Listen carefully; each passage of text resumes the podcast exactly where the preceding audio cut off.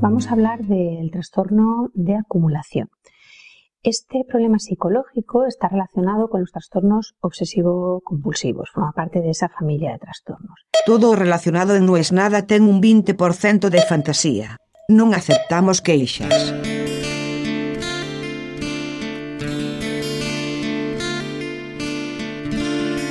No me gusta que me digan así. O sea, yo no me autopercibo de esa manera.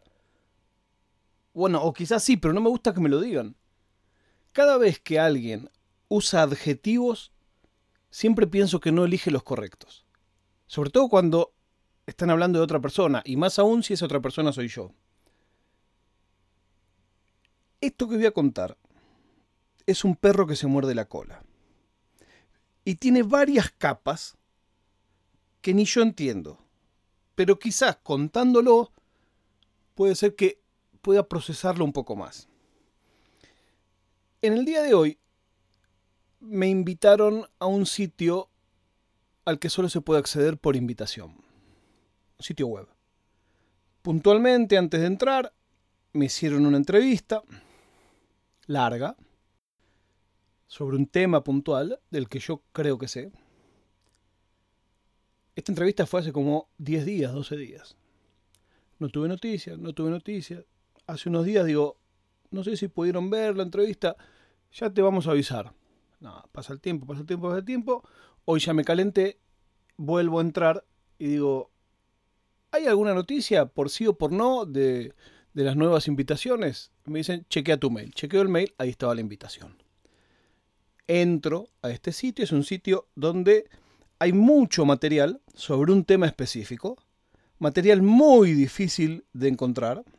Bueno, en realidad es material que en su momento pudiste comprar, pero quizás hoy están descatalogados, ya no se venden más. Hay muchas cosas que se editaron en su momento en tecnologías hoy obsoletas. Lo cual, abro paréntesis, me hace acordar que en mi casa, la primera vez que vino en ese entonces mi novia, hoy mi esposa, a donde yo vivía, yo vivía solo, se impresionó porque en la pared más grande de la casa había un metro de altura de videocassettes VHS, de punta a punta de la pared, apoyados en el piso. Era como si fuera un desayunador hecho con videocassettes. Y ella no lo podía creer, ver todos esos videocassettes juntos en la casa de una persona y no en un videoclub. Vuelvo. Este sitio es pura y exclusivamente para los que somos diógenes digitales. De un tema en particular, pero Diógenes digitales al fin.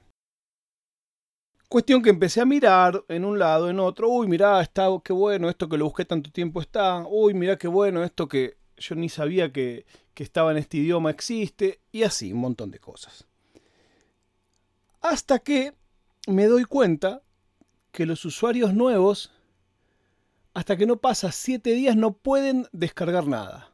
Son como esos siete días donde vos tenés que ir participando y es como una constante evaluación de todo. Bueno, perfecto. Entonces yo mientras tanto iba anotando y guardando todas cosas que me interesaban. Esto me interesa, esto me interesa, esto me interesa. Hasta que llego, es, es un formato curioso el sitio, porque si bien hay material, está mezclado ese material como en un foro. Entonces la gente habla y me gustó. Nunca había visto un sitio así tan mezclado. Por lo general los sitios están como separados una parte de la otra. Acá está todo mezclado. Bueno, la cuestión es que una persona dice, hoy leí este artículo y siento que habla de mí. Me gustaría ver si a ustedes también les pasa. Me meto en el artículo, ya el nombre me dejó pensando, ¿no? Y se llama la falacia del coleccionista. Yo nunca había oído ese término. Y por eso digo, a mí no me gusta que hablen de mí como una persona falaz. Pero bueno, ¿de qué habla la falacia del coleccionista? Y una cosa que siento que me pasa. La falacia del coleccionista consiste en que por acumular cosas, yo tengo estos 10 libros, fui y me compré 10 libros. Cobré el aguinaldo, yo no sé lo que es, me dijeron que hay una cosa que se llama aguinaldo, nunca la tuve en mi vida, y me compré 10 libros. Camino a mi casa con esos 10 libros, creo que ya estoy más cerca que antes de comprarlos del conocimiento. Y en el fondo de tu cabeza, tener esos libros te hace pensar que sabes de ese tema. Porque es casi como una propiedad transitiva. Si yo leo estos libros, si yo veo este documental o si yo veo este tutorial, voy a saber en detalle esto que me interesa, que es cómo criar perros cockers en Recoleta. Entonces, bueno, yo en realidad no sé criar perros cocker en Recoleta, pero estoy a una hora de saberlo, porque ya compré el libro y me siento, lo leo y lo sé. Ese sentimiento recibe el nombre de falacia porque es falso. Y me lo puse a leer y me pareció súper interesante. El tipo cita a Humberto Eco, yo lo estudié bastante en la facultad, que habla, para que vean lo viejo que es el texto, de que de la compulsión a sacar fotocopias. La gente que cuando estudia hace fotocopias, fotocopias y unas pilas gigantes. Y él dice que psicológicamente tocas el botón copiar, sale el papel. Tocas el botón copiar, sale el papel. A mayor cantidad de papel, más vas a estudiar, más tenés. Y es así tal cual. Con los archivos pasa exactamente lo mismo. Y en el artículo, en un momento, y ahí fue cuando me terminaron el tiro de gracia, me dieron, los favoritos en la web. Y justamente el tipo explica, dice, cada vez que nosotros guardamos algo en favoritos, en nuestra cabeza es, bueno, ok, no lo leí ahora, o no lo leí todo como quisiera, pero ya lo tengo acá y lo voy a leer. Y no lo voy a leer nunca. Es más, yo pensaba que ahora yo estoy usando hace un tiempo largo Google Keep. Para todas las cosas que encuentro en Internet, ya sea en el teléfono, en la computadora donde sea, lo que me interesa, guardo en Google Keep con algunas palabras clave. Y el otro día me puse a buscar alguna aplicación que migre mis viejas notas de Evernote a Google Keep. No existe eso. Alguien decía, las tiene que copiar todas a mano.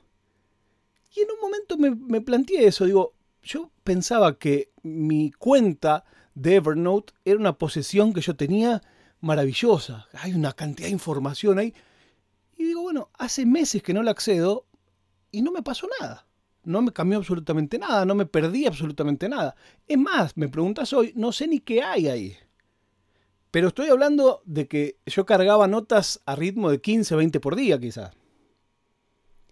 Bueno, esto de la falacia va un punto más allá y dice, y ahí sí lo cita Eco, que si vos lees y no subrayás, esa lectura que haces queda en una memoria de corto tiempo que el único modo de que te quede es si vos subrayás y haces notas.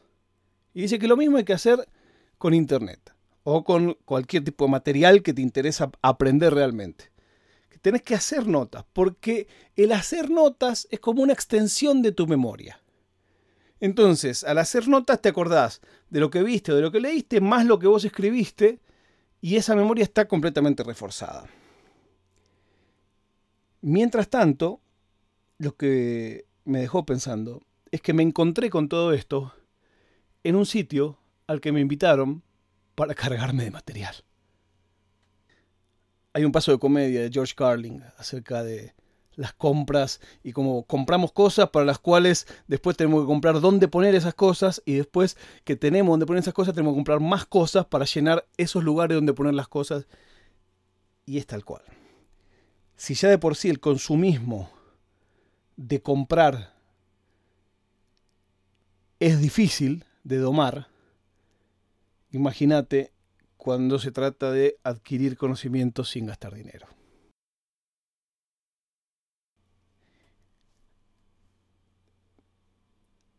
El capuchino de No es nada pasa por su mejor momento.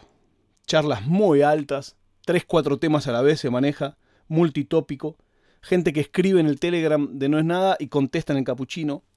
Realmente estoy muy contento con cómo esta comunidad va creciendo.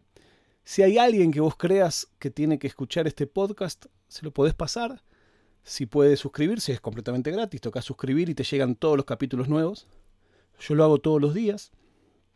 Hoy es 30 de junio. Llegamos a la mitad del año.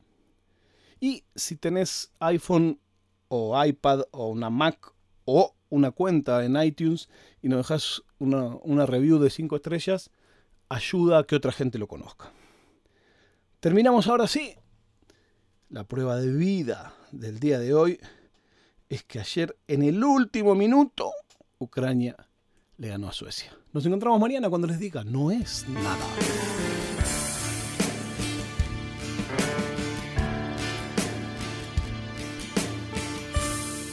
Oficina